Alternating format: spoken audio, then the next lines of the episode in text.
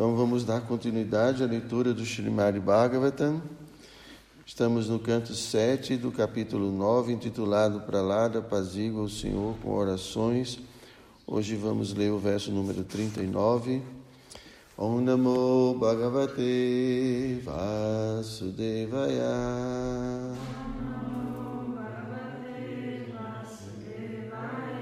Om Namo Bhagavate Vasudevaya.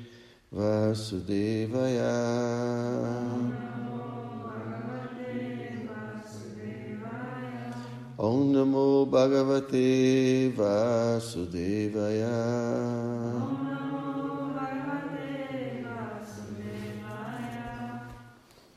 Bom, gente, eu vou ler diretamente a tradução e o significado. É um verso bastante grande e a aula tem que ser curta aqui, porque senão as pessoas. Né? Muito longa fica difícil. Então, tradução, significado dados por sua divina graça, Srila Prabhupada.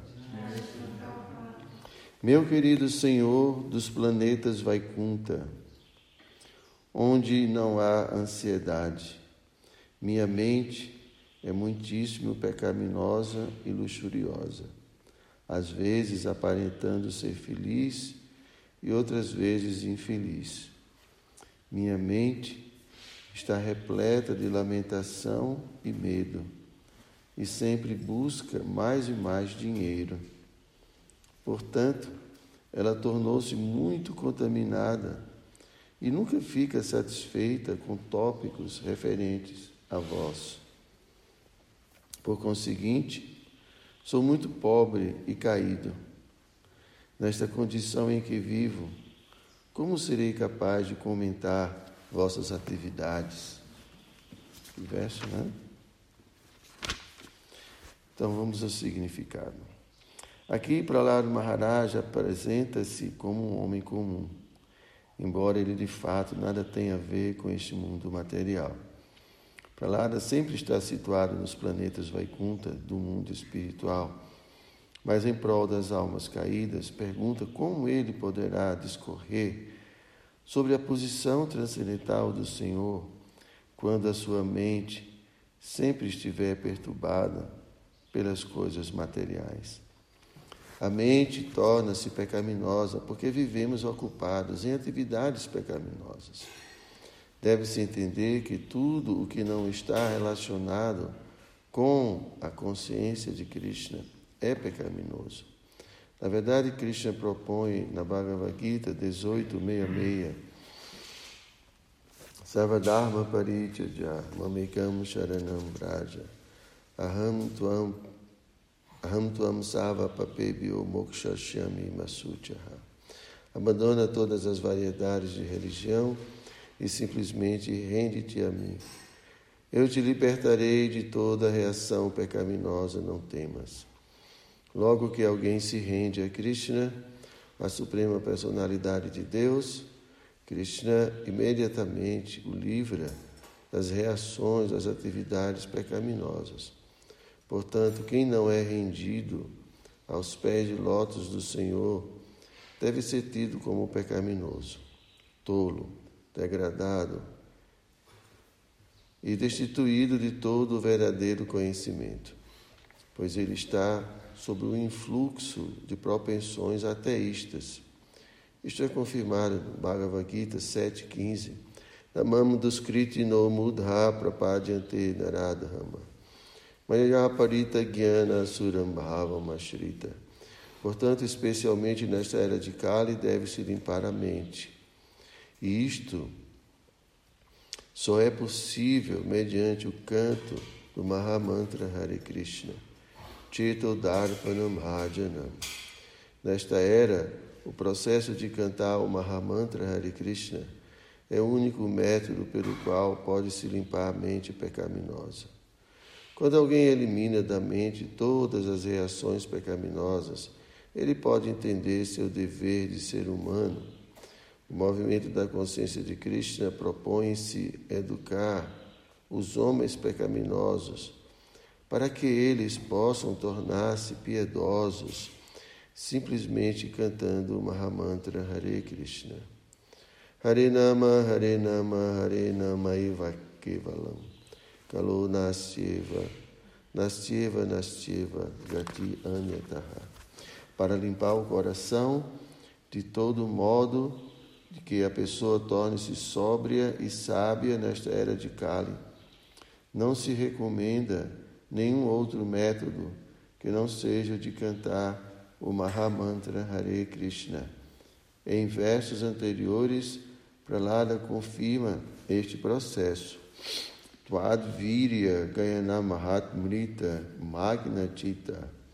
Pralada corrobora também que se a mente de alguém vive absorta em pensar em Krishna, esta mesma qualificação purificá-lo-á e mantê-lo-á sempre puro. Para entender o Senhor e suas atividades, todos devem eliminar da mente toda a contaminação do mundo material. E isto pode ser alcançado pelo simples cantar dos santos nomes do Senhor. Assim todos podem livrar-se por completo do cativeiro material. शिल प्रभुपाद की जय होम ज्ञान तिमिरण्डस्याज्ञानं जेन शलाकया चक्षुमिलितं जेन तस्मै श्रीगुरवे नमः श्रीचैतन्यमनोभीष्टं स्तप्तं जैन भूतले स्वयं रूपकदा मह्यं ददति स्वपदन्तिकम् Namo Vishnu Padaya Krishna Prestaya Bhutale Srimad Dayananda Goswami Niti Namine Namo Vishnu Padaya Krishna Prestaya Bhutale Srimati Bhakti Vedanta Swami Niti Namine Vanchakaupa Tarubhyascha Kripa Sindhubhya Evacha Patitaram Pavanebhyo Vaishnavebhyo Namo Namaha Um verso muito muito interessante e tem aqui tantas orientações, né, tantas instruções para a gente, fundamentais da nossa vida. Né? E por lá no Maharaja, nesse verso, conclui né, que, é, pelo. Isso aqui está ao contrário, né? Ele conclui que ele não é capaz de glorificar adequadamente Krishna, porque ele, ele se considera uma pessoa impura. Aí Prabhupada está comentando que Pralada não é isso. Né? A gente sabe pela história de Pralada que ele, a característica principal dele é que ele nunca esquecia Krishna né? o tempo todo. Mas Prabhupada explica que ele está falando esse verso para a gente, para que a gente possa entender que sem uma mente pura, não é possível compreender a dimensão pura. Se Prabhupada fala, só entende um devoto puro quem é um devoto puro. Então existem vários versos que descrevem que ah, tem uma canção também muito conhecida, né? Que só quando a minha mente estiver completamente purificada que eu vou poder compreender os passatempos de Krishna. Radha Krishna, compreender Vrindava. Porque essa dimensão é Shudra Sattva. Toda essa dimensão é completamente pura, isenta de qualquer contaminação material, vestígios de matéria. Então, para a gente poder compreender ah, essa realidade, a gente precisa estar situado nessa realidade. Então, esse é o grande desafio de nós almas condicionadas. É purificar a nossa mente. Então a mente está em contato com esse mundo desde tempos imemoriais. Então a gente acumula na nossa mente muitas impressões. Isso é comparado com a, é, o espelho né, que a gente é coberto com pó, à medida que a gente. O, o espelho está sujo, não está tomando banho, né? Com chuveirinho quente, e fica tudo embaçado, a gente não consegue enxergar, né? Aí você passa a mão, daqui a pouco aí você consegue ver seu rosto. Então a gente pode dizer que é a mente, né? Porque quando a gente fala da mente, não é só a mente isoladamente. É a mente ou, a psique humana, né? envolve também o ego falso. Porque o ego está diretamente ligado à mente. O ego é produzido com a, conjuntamente com a mente. Então, a, então essa mente ela está completamente embaçada e a gente não consegue se ver como almas espirituais. A gente se vê como qualquer outra coisa, menos como almas, né? Então, é, todo o processo da consciência de Krishna é purificação, purificar a nossa mente, limpar a nossa mente. E a mente ela está, ela está suja, é, é, diferentes, diferentes tipos de sujeiras. Né? Então, a principal, né, a gente já falou muitas vezes, os avós sempre me acompanham aqui, é, a principal sujeira é a, a, assim, a, o equívoco né, de, de pensar né, que, que, so, que, somos esses corpos materiais. Aqui Prabhupada fala que a mente está cheia de luxúria. Né, Prabhupada fala ah, deve-se entender que tudo. Hum, bom. em que parte exatamente. Mas Prabhupada fala, né? né? Krishna também na Bhagavad Gita fala que essa luxúria ela está na, na mente, nos sentidos, na inteligência. Então, o ponto é, a gente tem toda essa atração pelo mundo material porque a, a gente ainda se considera matéria. A gente ainda tem é, ainda persiste a ideia de que eu, tenha, eu tenho alguma relação com esse mundo. Claro, a gente está falando da purificação, né? À medida que a gente se purifica, que a gente vai tirando esses conceitos falsos, tudo que constrói essa identidade material, porque muitas coisas vão construindo essa identidade, não é? Por exemplo, a sua identidade, sua altura, seu peso, seu nome, né? a cor dos seus olhos, tudo faz com que alguém identifique né? você. E você se identifica como as pessoas identificam você. Porque elas ficam chamando né, por seu nome, Krishna Karya. Krishna Karya. Ah, eu sou Krishna Karya. Ah, você está forte. Ah, eu estou forte. Ah, então as pessoas vão vendo e vão. E a gente vai adquirindo essa essa identidade, se identificando. O pé, o pé dói, as costas dói. E a gente fica pensando que a gente é tudo isso. E aí eu preciso disso, eu preciso daquilo, eu preciso disso, eu preciso daquilo, né? Se as costas estão doendo, eu preciso de uma massagem, né? Ah, eu estou querendo comer uma coisa gostosa.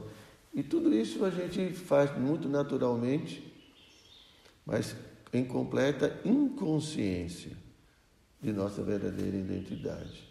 Né? Então, dessa forma, a gente vai criando vínculos nesse mundo e vai se prendendo a esse mundo com muitos desejos.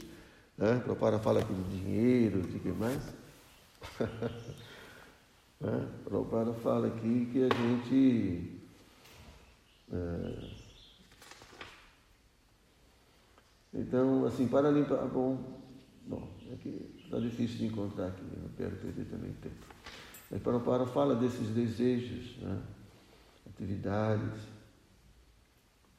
Então, enquanto a mente estiver perturbada com essas coisas, né? Prabhupada fala.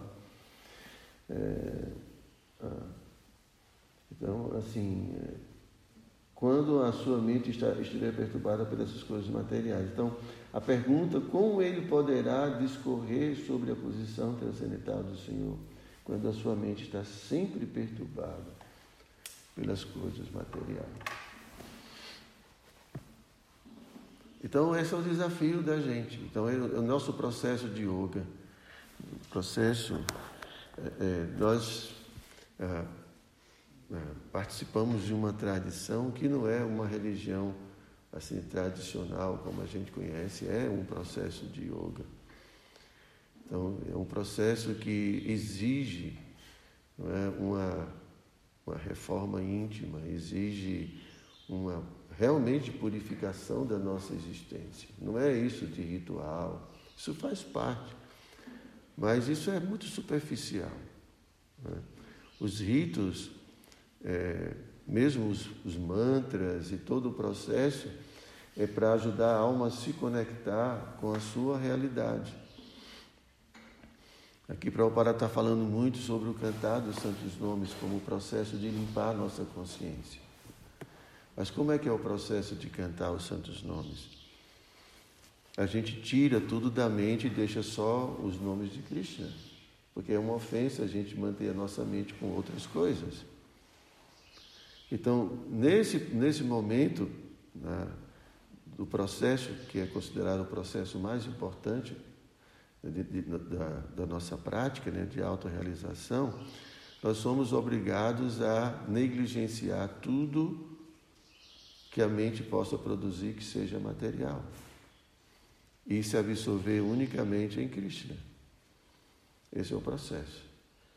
Então a renúncia, o desapego já começa é, aí. Porque para cantar os santos nomes puramente, a gente vai precisar de desapego, vai precisar de renúncia. A mente quer pensar nisso, quer pensar naquilo, e a gente vai ter que dizer não, isso é renúncia. E às vezes a gente, muitas vezes por nossa inabilidade, a gente é, é assim, tomado pela mente, às vezes por nossos apegos mesmo, a gente fica insistindo em certos pensamentos, em certas coisas. Mas a gente tem que entender que, que esse processo, essa dinâmica da mente, que nos prende a esse mundo material. A mente né, juntamente com o ego, é, é, o ego no sentido da identidade. Né? Eu sou desse mundo, porque eu sou esse corpo. Eu sou daqui, aqui é o meu lugar, aqui é a minha vida. Isso é o ego. E a mente, ela é muito expansiva. A mente, ela está aliada com o ego falso. A mente, é, é assim, é, praticamente cria a realidade material que a gente fica absorto, tudo acontece na mente, as emoções, os sentimentos, tudo dá colorido, né? Porque os sentimentos é que vivificam as coisas. Né? Porque se eu olho para você e não sinto nada, não é graça. Né? Tem que sentir ódio, tem que sentir paixão, tem que sentir isso. Né? Então as coisas, então tudo isso começa a ter sentido e a gente vai se envolvendo, se envolvendo. Tudo isso é a mente material. E a gente fica preso a todas essas coisas. E assim é impossível. Né? É impossível com essa agitação de apego e aversão, de tantas coisas, é impossível compreender a dimensão transcendental. Não é possível. Krishna não se manifesta num coração tão perturbado assim. Não é dessa forma.